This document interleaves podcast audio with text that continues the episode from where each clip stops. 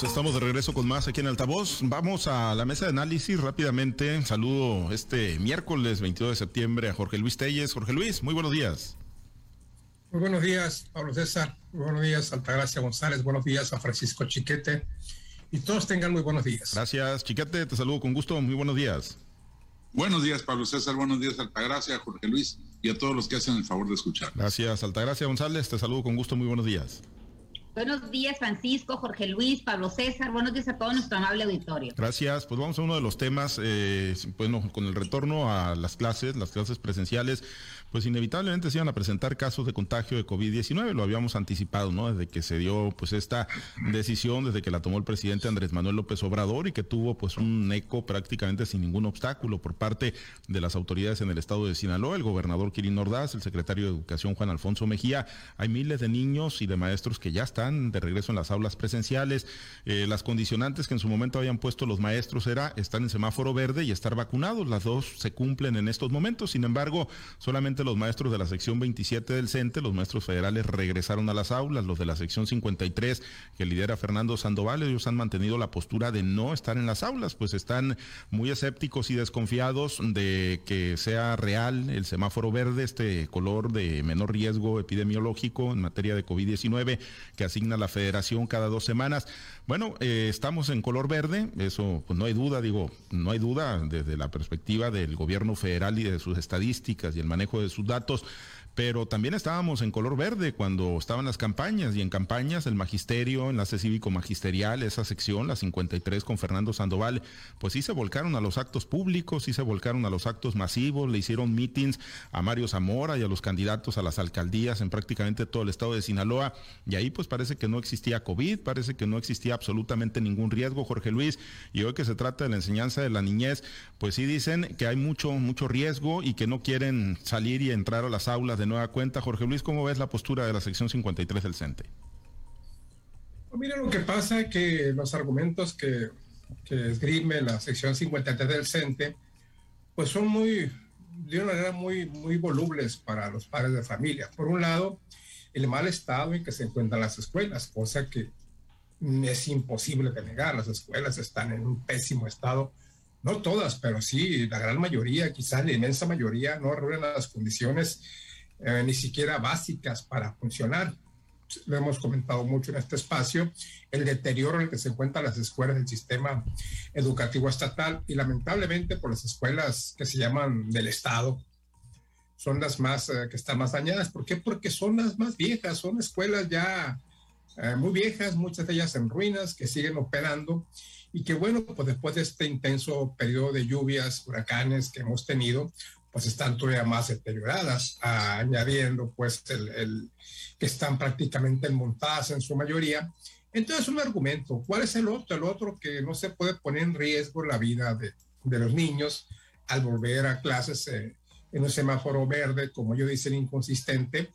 Y eso pues también le pega mucho a los padres de familia, ¿no? Quieras que no, pues este, los padres de familia siguen dudando mucho en enviar a sus hijos a la escuela, Ciertamente las escuelas del sistema federal ya están en operación, muchas de ellas, tampoco todas, pero en del sistema estatal, pues es una, una postura del sindicato, de la sección 53 del CENTE, a diferencia de la 27, que ha sido más flexible para colaborar en este inicio, en este, este inicio de clases presenciales. La 53 está montada en su macho, se niega a enviar a sus maestros a las escuelas principalmente porque dicen que la vacuna calcino que se les aplicó no ha sido, no ha sido muy confiable y que bueno que se requiere una segunda dosis que debería aplicarse ya en el mes de noviembre, contando que fue en mayo cuando se les aplicó, en noviembre se les aplicaría una segunda dosis, la cual todavía no se ha aprobado por el gobierno para todas aquellas personas del sistema educativo y el sistema de salud que recibieron esta dosis de,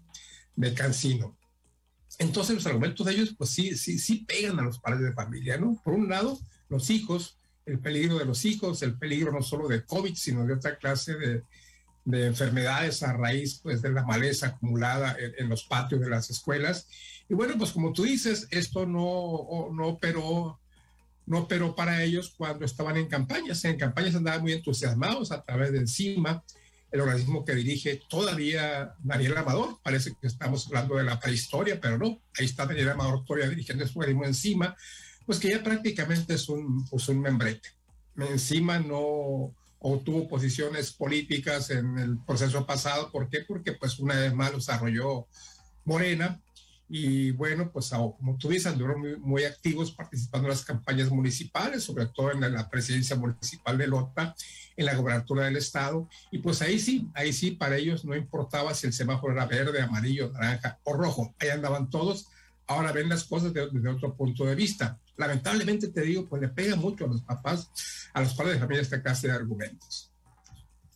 Es que pues es una situación complicada, ¿no? Porque pues ahí están las gráficas, los antecedentes, chiquete, de lo que ocurrió cuando estaban en campaña. Digo, yo coincido, hay muchas consideraciones todavía que no permiten el regreso presencial a las aulas y sobre todo en el tema de infraestructura. Hay escuelas que no tienen esa posibilidad, pero hay muchas otras que sí tienen. Desde la perspectiva de la infraestructura física, sí están habilitadas para el regreso a clases.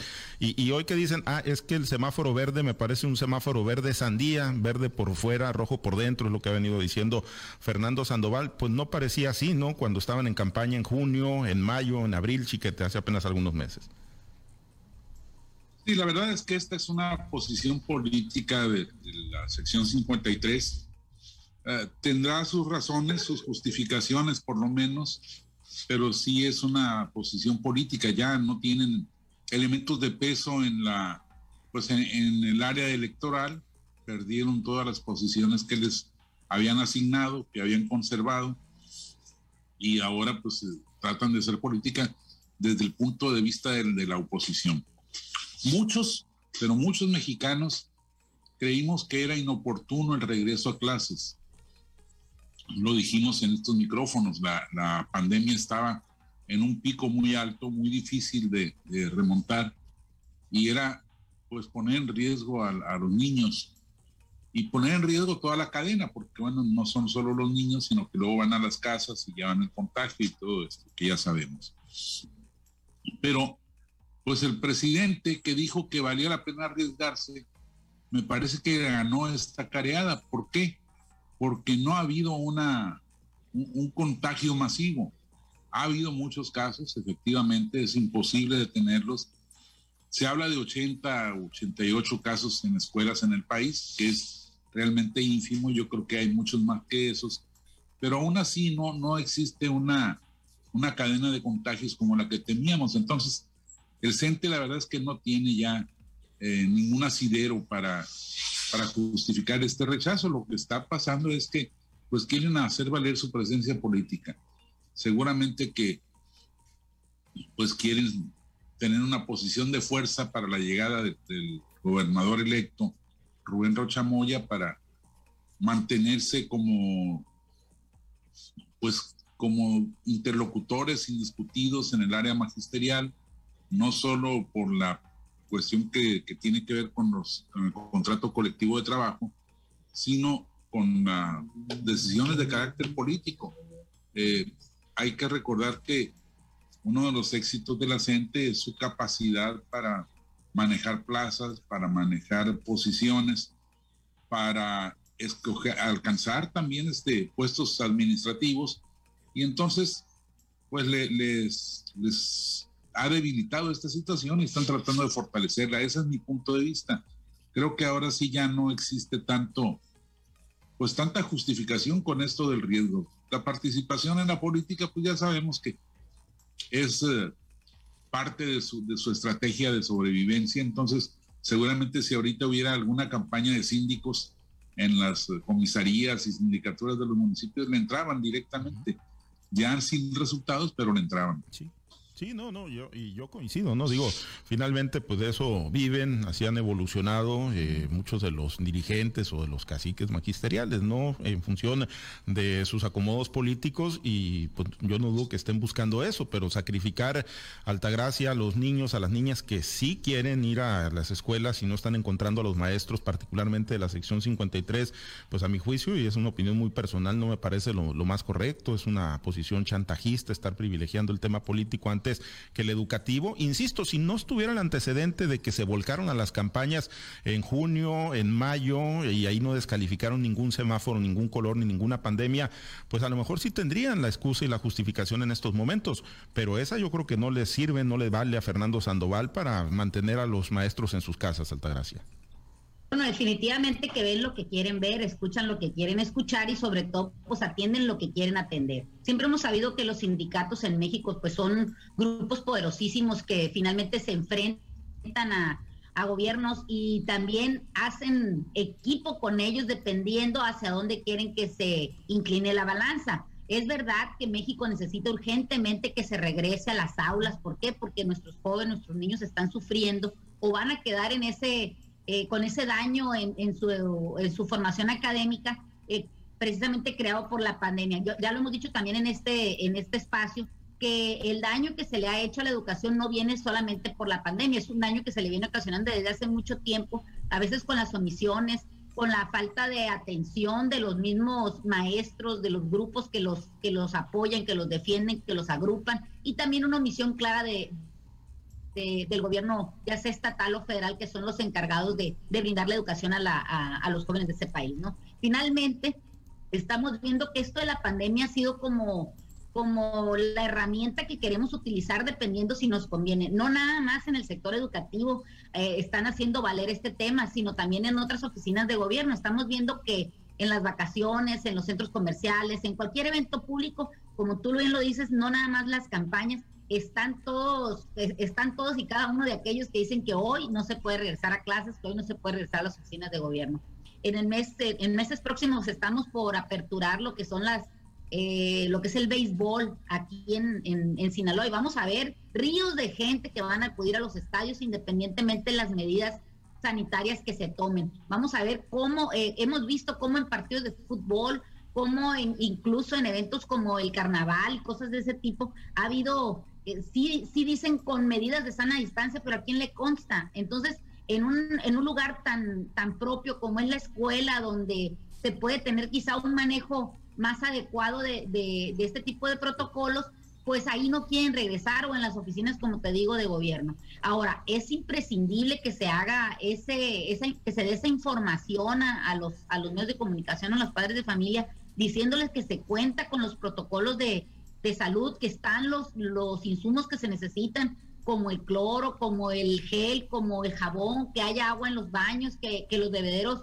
estén en, uso, que, los maestros están capacitados para atender este tipo de, situaciones y sobre todo que no se van a, bajar esas, esas eh, medidas, esas condiciones que no al paso y transcurso de unos días pues se vayan a olvidar. Tenemos que hacer un compromiso todos, la educación en México requiere que los niños vayan a la escuela, los padres de familia requieren que sus hijos estén preparados. Entonces, en tanto sigamos siendo rehenes de, grupos, teniendo la razón o no teniéndola, porque no, no esgrimen nada más que su propio juicio en, en esta situación de, de regresar a la escuela, pues vamos a seguir teniendo estas condiciones, que el, dirigente del sindicato pues pruebe lo que está diciendo, o sea, y que el gobierno del estado, el gobierno federal también eh, muestre con qué herramientas se cuenta, cuál es el protocolo a seguir, pero realmente no nada más de, de para que regresen, sino los días que ya llevamos avanzados del ciclo, las personas, los alumnos que han este, asistido a clases presenciales, pues que se diga realmente cuáles son los índices de contagio o cuáles son los índices de asistencia o, de veras que se, que se tomen medidas más fuertes. Me parece que en tanto sigamos haciendo simulaciones, pues vamos a seguir teniendo ese tipo de condiciones. No me parece eh, conveniente que se esgrima solamente su apreciación eh, en, este, en este tema. Me parece que deberían demostrar algo más, más fuerte que, que simples juicios al aire. Sí, sí, la realidad es que carece de, contundencia, no hay lo que pues ha venido expresando el dirigente sindical, pero bueno, pues finalmente tienen su autonomía y pues no ha habido tampoco pues en el gobierno nadie que pues los obligue, ¿no? Eh, para que regresen, pero sí, ahí están las gráficas, las evidencias de cómo pues en campaña apenas en junio, en mayo pues estaban volcados, ¿no? Sin mayores protocolos, sin mayores cuidados, sin sana distancia y ahí estaban y hoy hoy le niegan la posibilidad pues a los niños y a las niñas de estar en las aulas porque ellos pues no quieren regresar, hablando de la sección 53. Bueno, y en el tema del COVID y de la pandemia, quien ha sido un pues crítico y ahí sí ha sido muy constante, eh, muy congruente en sus apreciaciones, Jorge Luis, es Héctor Melesio Cuenoje del día de ayer, de nueva cuenta dijo que ha habido una estrategia fallida por parte de las autoridades, se refirió en específico al gobierno del estado de Sinaloa, dijo que al parecer pues hay mejor estrategia en el gobierno federal porque el nivel de muertos o el promedio de fallecidos a consecuencia del COVID es mucho más elevado en Sinaloa que en el promedio nacional. Pero bueno, el tema de salud no lo ha dejado de tocar Héctor Melesio Cuen y hoy, hoy Jorge Luis, y así lo decía el propio Cuen ayer, hoy podría salir humo blanco de hacia dónde iría Héctor Melesio Cuen Ojeda en el gabinete del doctor Rubén Rocha Moya. Secretaría de Salud, Jorge Luis. Pues definitivamente eh, a todo apunta para allá, ¿no? Héctor Melesio Cuen no ha dejado.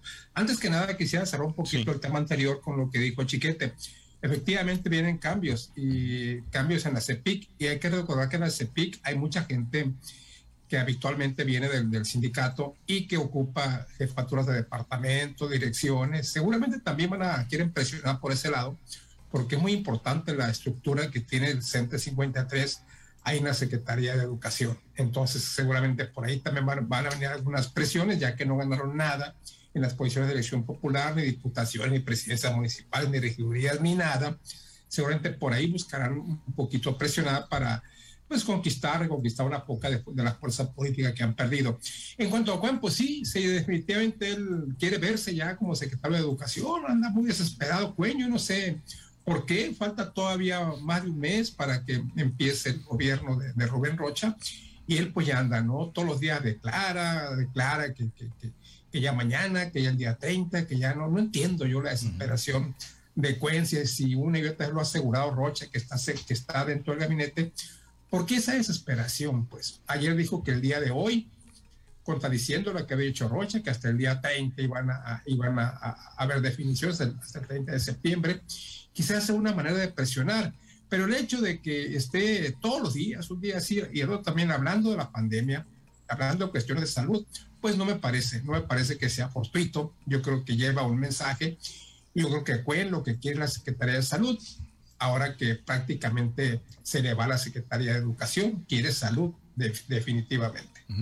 Chiquete, mensaje este de Cuen, de, su deseo muy personal en el tema de salud, de quedar ahí, digo, pues no pudo ser secretario general de gobierno, que quizá hubiera sido su objetivo principal, pero eh, pues es el deseo personal de Cuen o ya será que trae alguna amarre ahí con el doctor Rocha.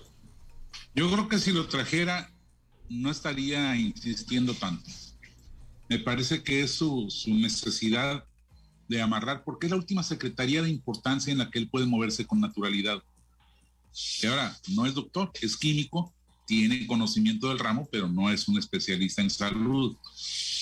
Pero, pues, eh, como están las cosas, ya se le fue la Secretaría General, ya se le fue la CEPI, ya se le fue Economía incluso, pues ya con importancia no queda también la de Bienestar, que sería otra, otra secretaría con buen, con buen nivel como para lo que él anunció de cogobernar, pues es lo, poco que queda para, para que se acomode con cierta elegancia, digamos, que, no se vea disminuido. Aunque la necesidad que tiene Cuen de naturalizarse como parte de la cuarta transformación para buscar la candidatura al Senado de la República en el 2024, pues es, exagerando, podría decir que la va a aceptar hasta de cuico de la esquina. No tanto, pero, pero algo, algo así, pues. Pues ya dijo que hasta, de, este, deportes, porque era maratonista, ¿no? Y que porque era ciclista. Sí, sí, sí, te digo, nomás de policía de, barrio, chance y no, pero, pero todo lo demás, lo que caiga es bueno. Bueno, de cogobernar, hacer un, un, funcionario menor, pues está, está difícil, está larga la distancia, entonces a cuenta le urge que lo designen secretario de salud. Cualquier otra cosa lo va a mermar, pero creo que eso no le va a llevar a romper la, la, alianza que tiene porque son sus expectativas más, más caras. Sí, ayer hizo un recorrido amplio por la zona centro-norte, estuvo en Los Mochis, ahí coincidió con Gerardo Vargas, luego se reunió en Guasave con Martín Ahumada, hizo lo propio con Armando Camacho, todos alcaldes electos, ¿no? Con quienes, bueno, pues estuvo él participando en apoyo en el pasado proceso electoral. Pero sí, ayer lo dijo con mucha seguridad de que hoy salía humo blanco y de que hoy se dan las definiciones, Altagracia, y si, pues, se lo, y si ese boleto se lo aventó de manera personal sin traer un compromiso compromiso del doctor Rocha Moya, pues creo que va a quedar muy mal parado Héctor Melesio Cuen si no será ese anuncio hoy. Mira, el que tiene necesidad se agarra hasta de un clavo ardiendo. Yo creo que en esa posición está ahorita el profesor Cuen, ¿no? Definitivamente que no le están saliendo las cosas como él quisiera y necesita reflector, necesita sombrerazo, saber cómo lo ve el profe Rocha para poder que le, pues que le cumpla lo que le prometió, ¿no? Entonces está ahorita hablando y diciendo, ah, ya habló de salud, ya habló de educación, ya habló de seguridad, habla de gobierno, ¿por qué? Porque eh, quiere, yo creo, demostrar que puede entrarle a cualquier, a cualquier secretaría. Lo que sí me parece medio raro es cómo descalifica el tema de salud en Sinaloa y, lo aprueba en, el, en, en la federación, siendo que nuestro gobernador está siendo llamado por el gobierno de la Cuarta Transformación. No entiendo esa, esa discrepancia. Me parece que no le van a dar este más juego que, que o más juego que del que él pensaba. Creo que se le olvidó como en Adolfo Ruiz Cortines, que primero era Adolfito y después era don Adolfo. Y ahora primero era el profe Rocha y ahora va a ser el señor gobernador el que decida, ¿no? Me parece que se le fueron las cabras al monte a Cuen y, y pues de alguna manera está tratando de llamar la atención. Y que le vayan a hacer caso, pues no creo. Lo que sí me parece es que eh, no le van a quitar a Graciela Domínguez la Secretaría de Educación para dársela, menos con las declaraciones que hizo Graciela Domínguez en, confrontación con Quirino, que pensábamos que iba a ser para la Secretaría de Transparencia. Me parece que el profe, el profe Rocha la va a dejar en una posición este, menos complicada, menos de enfrentamiento con el próximo senador por México en España. Muy bien, pues ya veremos entonces hoy si sale ese humo blanco que dijo Cuen y si no, pues a ver dónde queda parado Héctor Meleso Cuen. Chiquete, nada más rápidamente porque hasta pues con el Químico Benítez ya está batallando y se supone que estaba siglado, ¿no? Mazatlán para el partido sinaloense.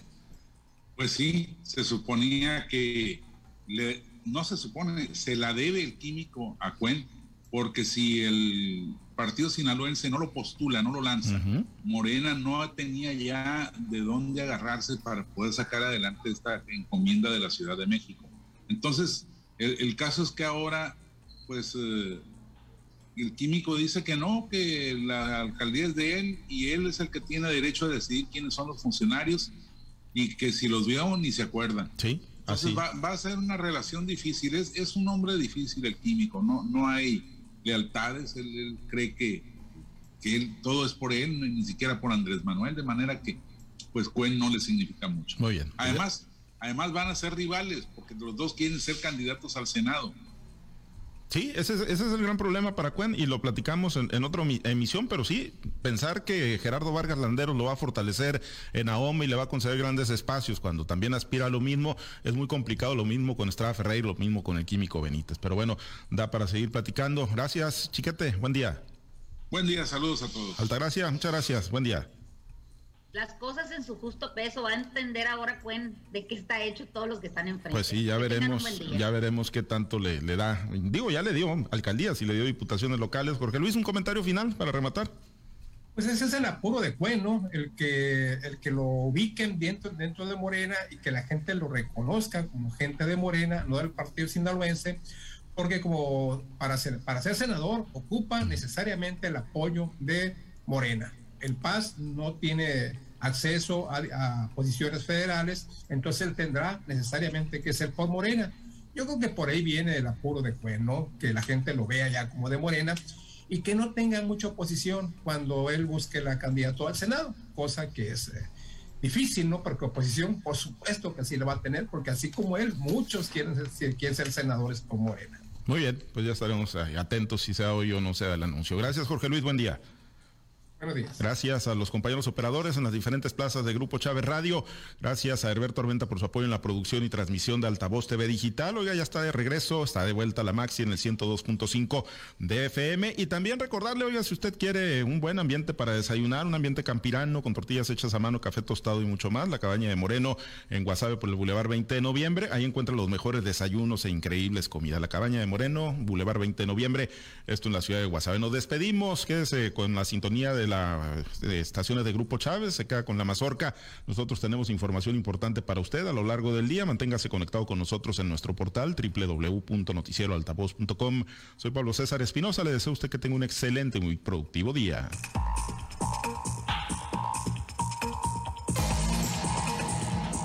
Usted ha escuchado Altavoz en Red Sinaloa con Pablo César Espinosa. El noticiero de Grupo Chávez Radio.